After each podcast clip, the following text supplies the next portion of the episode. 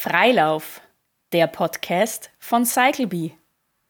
In unserem Interview erzählen unterschiedliche Radreisende von ihrem persönlichen Reisestil, erfahre unter anderem von ihren einschneidenden Begegnungen, ihren Glücksmomenten und welche Tricks sie für unterwegs auf Lager haben. Erlebe, wie vielfältig das Reisen mit dem Rad ist und was es für jeden individuell so besonders macht. Lass dich inspirieren oder träum dich einfach davon. Ich bin Katrin, eine der fünf Gründerinnen und Gründer von CycleBee und heute nehmen wir mit auf die Reise. Hallo, mein Name ist Christina Hohenwarter. Ich wohne in Deutschland und bin Fahrradreisebegeisterte. Dein Steckbrief. Ein paar Worte über dich. Ja, ich liebe es, in der Natur zu sein. Ähm, ich bin Künstlerin und ähm, habe zwei Kinder und wohne ähm, ja mit meiner Familie im Südwesten Deutschlands und ähm, ja, liebe es zu reisen. Dein Reisestart. Wie bist du zum Radreisen gekommen?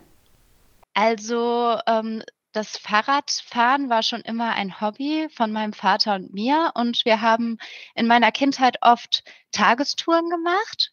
Und während meines Studiums habe ich das dann so für mich entdeckt, auch äh, mehrere Tage mal mit dem Fahrrad unterwegs zu sein.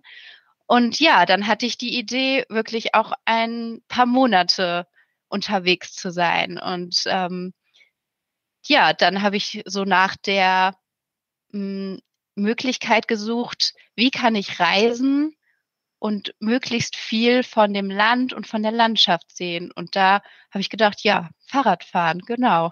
Und dann habe ich mich auf den Weg nach Spanien gemacht und ähm, bin einmal durch Spanien bis nach Portugal gefahren. Dein Stolperstein. Welches Hoppala oder Hindernis ist dir in Erinnerung geblieben? Oh ja, eine Situation war besonders, ähm, ja, in dem Moment vielleicht ein bisschen ärgerlich. Ähm, ich bin, ich habe dann äh, unterwegs ähm, ein, eine Reisebegleitung kennengelernt und dann sind wir irgendwann eines Abends ähm, ja, ähm, in einen Weg reingefahren und haben einen Schlafplatz für uns gesucht. Wir haben damals tatsächlich immer wild gecampt. Das darf man ja vielleicht nicht so direkt hier sagen. Aber ähm, genau, wir haben einfach einen Platz im Wald gesucht. Und dann fuhren wir so weiter und irgendwann wurde der Weg immer sandiger und sandiger. Und wir haben gesagt, okay, wir schlagen jetzt einfach mal hier unser Zelt auf und morgen schauen wir weiter. Ähm, wir sind immer einfach so orientierungslos rumgefahren. Dann schauten wir am nächsten Tag auf die Karte und haben gesehen, okay, sieben Kilometer, oder ich glaube, es waren sogar noch mehr, über zehn Kilometer nur Sandweg. Also wurde uns auf der Karte angezeigt. Oder 20 Kilometer wieder zurück, Umweg fahren. Ja, was macht man dann? ähm, Fahrräder über den Sand tragen oder wieder zurückfahren. Ähm, wir haben dann tatsächlich ein paar Kilometer lang unsere Fahrräder durch den Sand getragen mit Gepäck und allem. Und da habe ich mir gewünscht, okay, hätten wir das vorher gewusst, dass das wirklich hier im Sand endet, dann ähm, wären wir gar nicht erst in diesen schönen, scheinbar schönen Waldweg reingefahren. Äh, sowas ist natürlich mit den Fahrrädern sehr ärgerlich. Ähm, aber ja, wir haben uns dann ein paar Kilometer durch den Sand geschleppt und schlussendlich sind wir dann auch weitergekommen. Ja, aber das habe ich sehr anstrengend in Erinnerung. Also gerade wenn die Wege irgendwie entweder Sand oder große Steine. Also wenn man dann denkt, man fährt einen schönen Schotterweg entlang und die Steine werden immer größer und man kommt nicht mehr weiter, dann ja, kommt man schon so mal an den Rande der Verzweiflung. Dein Glücksmoment, ein besonderer Moment deiner Radreisen. Ja, da gibt es natürlich sehr viele. Erstmal waren das besondere Begegnungen mit Menschen. Erstmal habe ich ja meinen Mann auf der Radreise kennengelernt, relativ zu Anfang meiner Radreise. Und ähm, zwei Monate später haben wir tatsächlich auch einen Straßenhund gefunden. Das war natürlich auch ein sehr besonderer Moment. Ja, und dann so die, aber es gab natürlich auch ganz viele kleine Glücksmomente. Also gerade wenn man so an zu Aussichten kommt, dann denkt man sich, fahre ich jetzt diesen Berg wirklich hier hoch? Kilometer und Kilometer, sollen wir nicht die einfache Strecke wählen? Aber dann, wenn man da oben ist und einfach diese Berge sieht, die Natur oder auch über das Meer schauen kann, das sind dann wirklich so, oh, wo man dann so einen Stich ins Herz bekommt und so einfach das Glück in sich spürt und denkt, boah, dieser ganze Schweiß, das hat sich einfach gelohnt, diese Anstrengung jetzt hier hoch, weil es ist einfach wunderschön und ähm, ja, also gerade Aussichten, das war wirklich, da habe ich dieses Glück immer wieder gespüren können, ja. Deine einschneidende Begegnung, ein Zusammentreffen auf einer Radreise, das dir in Erinnerung geblieben ist. genau, also ja, als ich da meinen Partner kennengelernt habe, das war natürlich etwas sehr Besonderes. Das hat natürlich mein Leben ja komplett verändert. Und das ähm, hat so stattgefunden, dass ich natürlich hinten auf meinem Fahrrad die großen Fahrradtaschen drauf hatte, durch den Park in Barcelona fuhr und er natürlich direkt gesehen hat, oh, das ist eine Radreisende. Und das ist, entsteht ja auch so eine gewisse so ein Zusammengehörigkeitsgefühl unter Radreisenden. Also wenn man dann die Taschen sieht und dann zwinkert man sich schon so zu. Und er war halt damals von Hamburg nach Marokko mit dem Fahrrad gefahren, ist dann wieder zurück nach Barcelona und hat da ein Auslandssemester gemacht. Und als er dann ähm, zum Strand fahren wollte einfach ähm, und mich mit den Fahrradtaschen gesehen hat, dann war natürlich direkt klar, ah, das ist eine Radreisende, die braucht vielleicht Hilfe. Ich hatte verzweifelt an meinem Handy nach etwas gesucht und ähm, ja, dann hat er mich angesprochen und ähm, gefragt, ob ich Hilfe brauche. Genau. Und ähm, das ist mir natürlich öfter mal auf der Reise passiert. Dieses, ah, eine Radreisende, ja, komm rein. Also wir wurden echt oft eingeladen, ähm, einfach von Menschen, die da an unserer Strecke gewohnt haben, so, ja, kommt, jetzt könnt ihr hier auf unserem Grundstück euer Zelt auf, aufbauen oder haben uns mit Wasser versorgt. Also ähm, ja, man erfährt einfach so viel ähm, Gastfreundschaft, wenn man halt wirklich so langsam unterwegs ist. Das, das habe ich so noch nie erlebt, wenn ich jetzt mit einem Auto zum Beispiel unterwegs war. Man begegnet den Menschen doch deutlich direkter. So. Und das ist, das liebe ich einfach am Radreisen. Dein Reisestyle. Wie radreist du am liebsten und warum? Ja, low cost. also ich habe damals wirklich fast gar kein Geld gehabt. Ich hab, bin direkt nach dem äh, Studium los und ähm, habe wirklich mit fünf Euro am Tag äh, bin ich ausgekommen. Also ähm, Wasser habe ich ähm, unterwegs aufgefüllt, einfach Leute gefragt und dann was zu essen gekauft, ähm, selber gekocht mit einem kleinen Gaskocher, Zelt dabei gehabt, Isomatten, ja, und dann einfach, wo man gelandet ist, äh, Zelt aufgeschlagen. Ich weiß, es ist natürlich nicht für alle so möglich. Ich glaube, jetzt habe ich ja zwei kleine Kinder und ähm, da würde ich das vielleicht noch mal ein bisschen anders machen, mal öfter auf dem Campingplatz zum Beispiel fahren.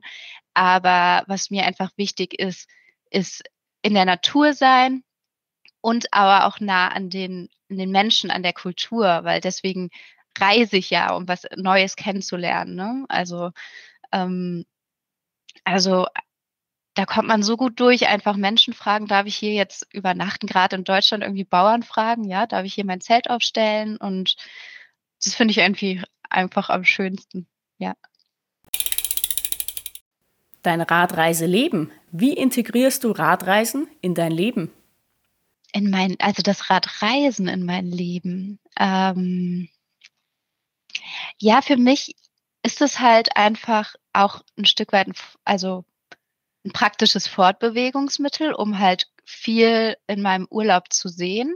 Urlaube machen wir einfach mit dem Rad, hm, dass wir sagen, okay, wir wollen jetzt zum Beispiel zu einem See hinfahren. Also das ist so immer, sind so unsere Ankerpunkte eigentlich. Seen, Flüsse, das Meer sind immer so unsere Ziele. Ähm, da kann man einfach gut ähm, übernachten, weil man dann einfach Wasser zur Verfügung hat. Ähm, genau, und das, also das Radreisen integrieren wir so in unser Leben, dass wir halt unsere Urlaube mit dem Rad ähm, ähm, gestalten. Aber auch im Alltag benutze ich das Fahrrad halt ganz viel, weil ähm, ja, das ist natürlich auch einfach die ökologischste ähm, Variante, ja. Und ähm, dann packe ich halt meine Kinder hinten in den Anhänger rein und ähm, dann geht's los. Dein Favorit? Welche Strecke oder Region muss man unbedingt mit dem Rad bereisen? Ja, das ist schwierig zu sagen. Ne? Da hat man ja sehr unterschiedliche Bedürfnisse. Also wie gesagt, ich finde es immer toll, an Flüssen entlang zu fahren, weil man da eine gute Orientierung hat und meistens ja auch ähm, nicht allzu viele Berge, sag ich mal. Und ähm, ja, Spanien ist halt natürlich einfach ähm, mein Herzensland, sage ich mal. Also ähm, ich mag es halt in wärmeren Gebieten zu fahren. Wir sind auch teilweise bei 40 Grad äh, damals äh, auf dem Fahrrad gefahren, aber das war für mich nicht so nicht so herausfordernd, weil ähm, dann kann man sich zwischendurch irgendwie abkühlen, wenn es halt dann irgendwie kalt ist und nass und windig und dann mit dem Zelt, das finde ich dann schon ungemütlicher. Also deswegen fand ich Spanien schon wirklich toll, auch mal ins Landsinnere ähm, bisschen zu fahren. Wir sind ja meistens an der Mittelmeerküste entlang gefahren. Das war natürlich eine super Orientierung. Man fährt die ganze Zeit am, am Meer entlang und das funktioniert auch super ähm, an der Ostsee zum Beispiel oder Nordsee. Also da bin ich auch schon einfach immer am, am Meer entlang. Das ist, finde ich, immer sehr empfehlenswert, wenn man nicht so der Typ dafür ist, ständig auf die Karte zu gucken oder auf ein Handy dabei zu haben. Also ich fahre da lieber so ein bisschen freier durch die Gegend, auch wenn man dann mal einen Kilometer vielleicht mehr fährt, den man nicht hätte fahren müssen. Und Portugal fand ich natürlich auch äh, wunderschön, gerade so die Südküste ist natürlich ähm, sehenswert. Deine Ziele, wo willst du in nächster Zeit hin? Uh, ja, wir sind sehr reiseaffin. Also so die ganze ähm, Osteuropa fände ich sehr interessant. Also wir würden gerne auch äh, nach Griechenland mal und auch so ein bisschen Inselhopping da machen. Und mein Herz schlägt ja auch für Südamerika. Ähm, aber das ist, glaube ich, eher was, wenn die Kinder ein bisschen älter sind. Ähm, ich war ja schon auch in Kolumbien unterwegs und da würde ich schon gerne mal die Panamericana, also die ganze Strecke von Norden nach Süden einmal durchfahren. Aber das ist natürlich nochmal eine ganz andere Sache, weil da kann man nicht mal eben im Laden halten, sich was kaufen, sondern da fährt man vielleicht auch mal tagelang durch die Wüste. Das ist dann so ein richtiges Abenteuer. Aber ähm, auch Peru, ähm, Argentinien, das, das reizt uns schon ähm, sehr, irgendwann auch zu machen. Genau. Deine Rekorde. Was war deine längste? Was war deine kürzeste Tagesetappe? Also die kürzeste Strecke war wahrscheinlich null Kilometer. also es passiert natürlich auch unterwegs mal, ähm, dass man sich einfach einen Tag nicht gut fühlt. Und da bin ich, also da habe ich überhaupt, mache ich mir überhaupt keinen Druck, dann bleibe ich einfach dort und ähm, leg, also ich lag auch schon einen Tag lang irgendwie im Wald rum und habe hab mich schlecht gefühlt und nichts gemacht. Und äh, man wird natürlich auch unterwegs mal krank, klar, gerade wenn man länger unterwegs ist. Das zerrt natürlich auch schon. Ähm, man ist irgendwann sehr erschöpft. Ähm, man hat vielleicht auch ein bisschen Hinternschmerzen, kennen vielleicht die ein oder andere.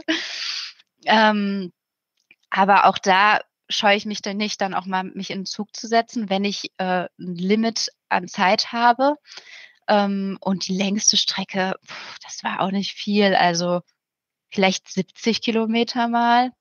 Aber ähm, wir haben eigentlich nicht so lange Strecken gemacht, weil es uns wirklich wichtig ist, auch ja was vom Land zu sehen und den Genuss zu leben, zwischendurch schön essen, zu, also was Leckeres zu essen und ähm, am ja, die Natur zu erkunden. Da geht's halt nicht, geht's mir primär nicht um das Sportliche, sondern das ist für mich halt ein Fortbewegungsmittel, das Fahrrad. Und ja, da brauche ich auch niemanden, nicht irgendwie etwas zu beweisen oder so, außer selbst Freude daran zu haben. Ja, aber so im Schnitt waren wir 50 Kilometer, vielleicht 40, 50 Kilometer am Tag unterwegs. Ja. Deine Trickkiste. Ein Tipp für die Reiseplanung und ein Trick für unterwegs. Hm, also Reiseplanung kann ich nicht so viel sagen, weil ich nicht so wirklich plane. Deswegen finde ich auch die Idee mit der App halt so toll, weil ähm, das, das erleichtert ja auch einfach das Reisen, ja. Deswegen habe ich das auch von Anfang an ähm, der CycleBee-App jetzt verfolgt und freue mich schon sehr, ähm, wenn die bald dann erscheint. Das wird äh, einiges erleichtern für die Menschen, die nicht so gut im Plan sind. Es gibt einfach bestimmte Dinge, die ich auf jeden Fall dabei habe. Ja, das ist ein Feuerzeug, das ist, das ist ein Messer, ähm, das ist Flickzeug. Und alles andere bekommt man eigentlich unterwegs, zumindest wenn man in Europa unterwegs ist. Da braucht man sich jetzt nicht fürchten, ähm, also da wird einem ja immer weiter geholfen. Wir haben teilweise sogar schon getrampt mit dem Fahrrad irgendwie. Also ja, da, da wird einem eigentlich geholfen. Da muss man nicht so groß vorbereitet sein. Also Regenklamotten natürlich und für Wind und Wetter ausgerüstet sein, wenn man jetzt ähm, nicht so wie wir bei 40 Grad unterwegs ist. Sonnencreme natürlich, ja, und ähm, was auf dem Kopf. Also das höre ich immer wieder. Das dachte ich, das wäre selbstverständlich. Ähm, dass dann Leute einen Sonnenstich bekommen. Ähm, das ist natürlich, ja, so, so solche Dinge halt, ne? so die Grundausstattung, was man halt so braucht. Genau. Dein Reisegepäck. Was muss immer mit dir auf Reisen gehen und was darf daheim bleiben? Genau, das, was ich jetzt gerade schon erzählt habe, natürlich. Und äh, was ich mir natürlich gönne, ist immer mein Notizbuch mit einem Stift. Ähm, das Handy kann mal leer gehen, da kann man sich nicht immer eine Notiz machen, ja, wenn man ohne Strom unterwegs ist. Also ein Buch, wo man sich die wichtigsten Dinge aufschreibt, aber auch Erlebnisse, vielleicht was Schönes notieren kann, vielleicht noch, wer zeichnen mag, ein bisschen was zu skizzieren von dem Ort. Ähm, ich glaube, mittlerweile würde ich auch meine Kamera mitnehmen, auch wenn sie ein bisschen größer ist. Aber das ist äh, für mich jetzt als Künstlerin unabdingbar geworden, halt Inspiration festzuhalten. Ähm, da muss man natürlich dann gut drauf aufpassen. Und was ich auch immer noch dabei hatte, war einen kleinen Aquarellkasten. Also ein paar Farben, ein paar Pinsel, das muss halt einfach dabei sein. Und da ist ja, das ist mir auch dann egal, wenn es ein paar Gramm schwerer wird. So, man muss das ja auch irgendwie genießen können. Das ist ähm, ja, ein paar Farben muss ich dabei haben. Es geht nicht anders. Deine Herzensangelegenheit. Was liegt dir bezüglich Radreisen besonders am Herzen?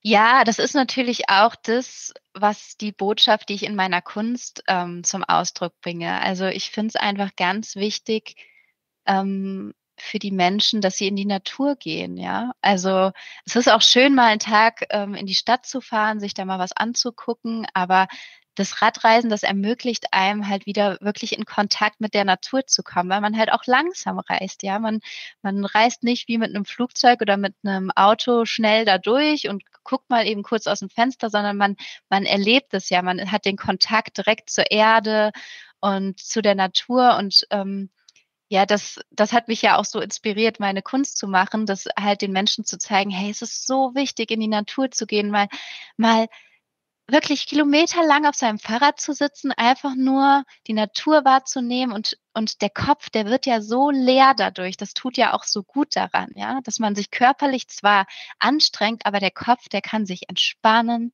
Man kann sich mal wirklich wieder selbst fühlen und ähm, ja, das, das finde ich halt dieses, ähm, dieses schöne Gefühl jetzt am Fahrradfahren, was man bestimmt beim Wandern zum Beispiel auch haben kann. Ähm, beim Fahrradfahren finde ich es einfach schön, dass man da das Gepäck auf dem Fahrrad hat und nicht so die ganze Zeit an sich dran tragen muss. Ja, es ist schon anstrengend, aber ähm, ja, dieser Kontakt zu der Natur, das ist wirklich ähm, das, das, das Schönste für mich. Ja. Deine Nachlesen kann man mehr von dir und deinen Reisen erfahren?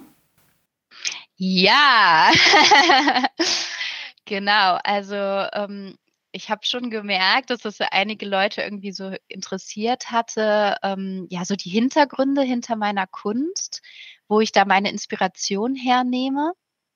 Und da hatte ich dann beschlossen, wirklich meine Erfahrungen auf Reisen einfach mal aufzuschreiben. Ähm, ich habe ja eine Website ähm, www.christina-hohenwarter.de. Und ähm, da schreibe ich dann auch regelmäßig E-Mails und wenn man sich da für die Atelierpost ähm, eintragen möchte, dann bekommt man auch ein paar E-Mails, ähm, wo ich von meinen Radreisen erzähle, also nochmal ausführlicher, wie ich da auch meine große Liebe gefunden habe, kann man so sagen, ja.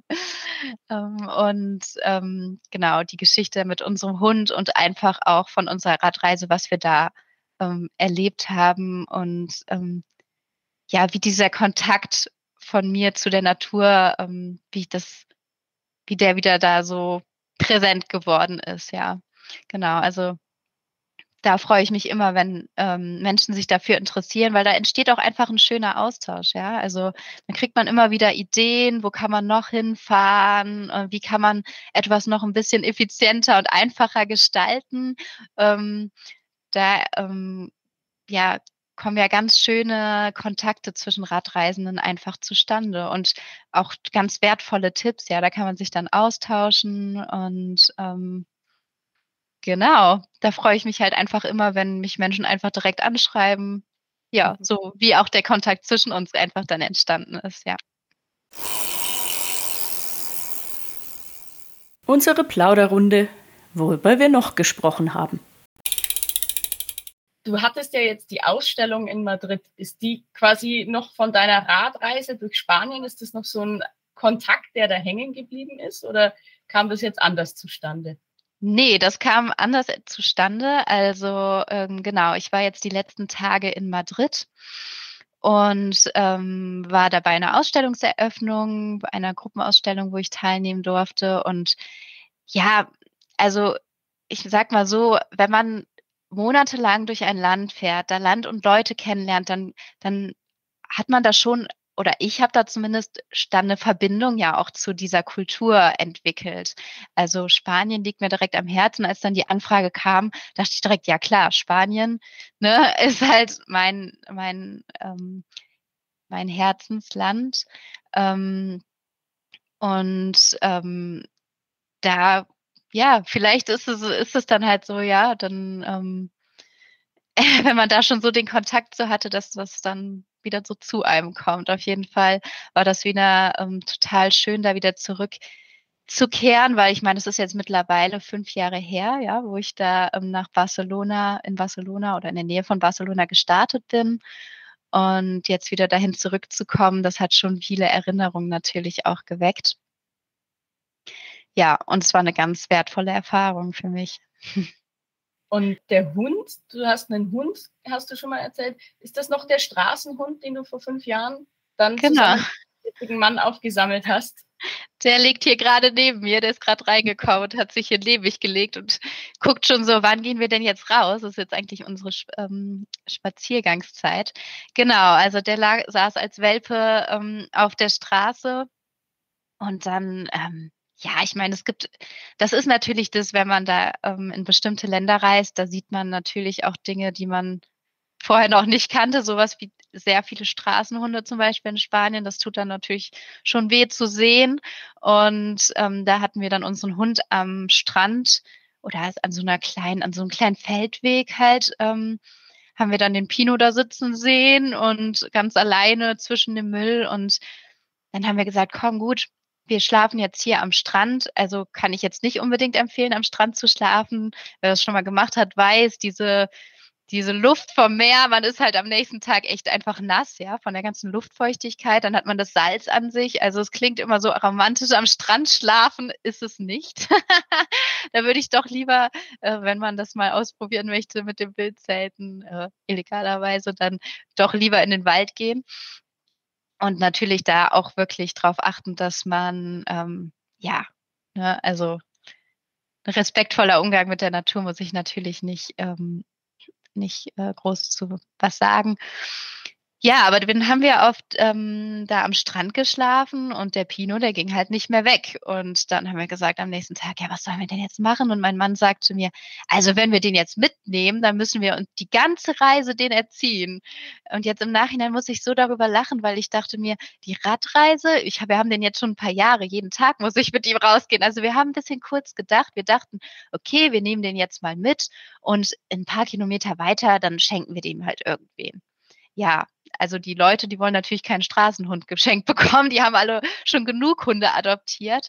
Das hieß, mein Mann hatte sich dann ähm, damals so eine Gemüsekiste auf den Gepäckträger einfach geschnallt. Also wir haben immer ein bisschen improvisiert. Wir brauchten ein bisschen Platz für unsere Wasserflaschen. Es war ja, wie gesagt, 40 Grad heiß und haben gesagt, wie können wir jetzt so viel Wasser wie möglich transportieren? Er hatte dann halt eine Gemüsekiste, ne, so kennt man so eine Plastikkiste, einfach sich auf den, auf den Gepäckträger gespannt. Dann haben wir da ein paar Liter Wasser reingelegt. Und dann haben wir gesagt, ja, wie sollen wir denn jetzt hier diesen Hund mitnehmen auf dem Fahrrad? Der war zwar nur klein, ja, aber dann haben wir einen alten Pullover in diese Kiste gelegt. Dann hat er noch aus Bambusstangen ähm, so ein kleines Zelt da drauf gebaut, noch ein T-Shirt wieder drüber gehangen diesen Hund da reingesetzt und dann sind wir los und dann nach ein paar Meter sprang er natürlich raus und war am Quietschen wie verrückt. Und wir so, oh nein, oh Gott, was machen wir denn jetzt? Und dann haben wir gesagt, ja, egal, wenn er jetzt mitkommen möchte, so muss er da halt drin sitzen bleiben. Da haben wir wieder reingesetzt und ab dem Zeitpunkt ist er nicht mehr rausgesprungen. Dann ist er halt einfach hinten drin mitgefahren. Wir haben unterwegs Hundefutter gekauft, dann immer wieder seinen Kopf nass gemacht dann, und er lag dann ja da drin im Schatten, zwischendurch angehalten, ihn immer wieder rausgelassen. Und ich hatte natürlich am Anfang total Angst, dass er rausspringt. Ich bin dann immer hinter meinem Mann direkt hinterhergefahren und geguckt, dass der Hund mitten auf der Straße, also auf einer großen Schnellstraße, nicht wieder rausspringt bringt. Aber das hat dann wirklich schnell gut funktioniert und er wurde ein richtig toller Reisebegleiter. Ist, also wir hatten die ganze Le äh, Reise lang auch keine Leine oder so. Der ist keinen Meter von uns gewichen. Der war so dankbar, dass wir ihn adoptiert haben. Und dann ähm, ist er auch irgendwann zwischendurch noch krank geworden, aber das ist noch eine andere Geschichte, weil er natürlich nur Müll in seinem Bauch hatte.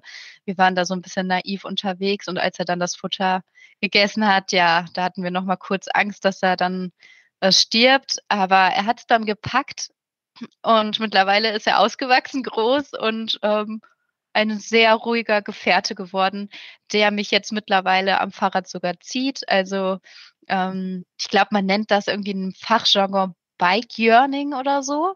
Also das nennt, dass man kann halt dem Hund so ein Laufgeschirr anziehen, ja, das so ganz lang über den Rücken geht. Das kann man sich im Internet bestellen.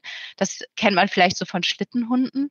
Und dann kann man den vors äh, Fahrrad spannen und der liebt es einfach, mich zu ziehen. Also das ist jetzt so mein ähm, E-Bike sozusagen, der zieht mich hier die Berge hoch und da bin ich immer sehr dankbar, wenn ich meine beiden Kinder hinten im Anhänger drin habe und ähm, wirklich ganz schön was an Gewicht zu ziehen habe, dann zieht mich der Hund vorne und ähm, das erleichtert mich, mir doch einiges. Da bin ich sehr dankbar, ähm, dass er das macht. Genau.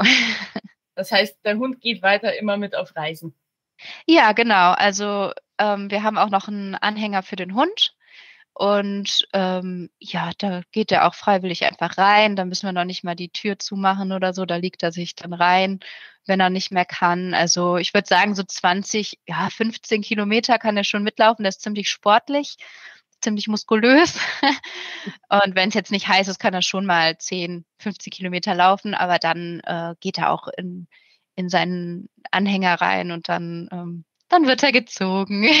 genau, aber also das, der macht das super mit. Der legt sich dann neben das Zelt und passt auf uns auf und ja, immer dabei, mit dabei. Ich danke dir vielmals für dieses erfrischende, wundervolle Interview. Es war mir eine Freude, mit dir zu sprechen. Ja, vielen Dank. Sehr gerne.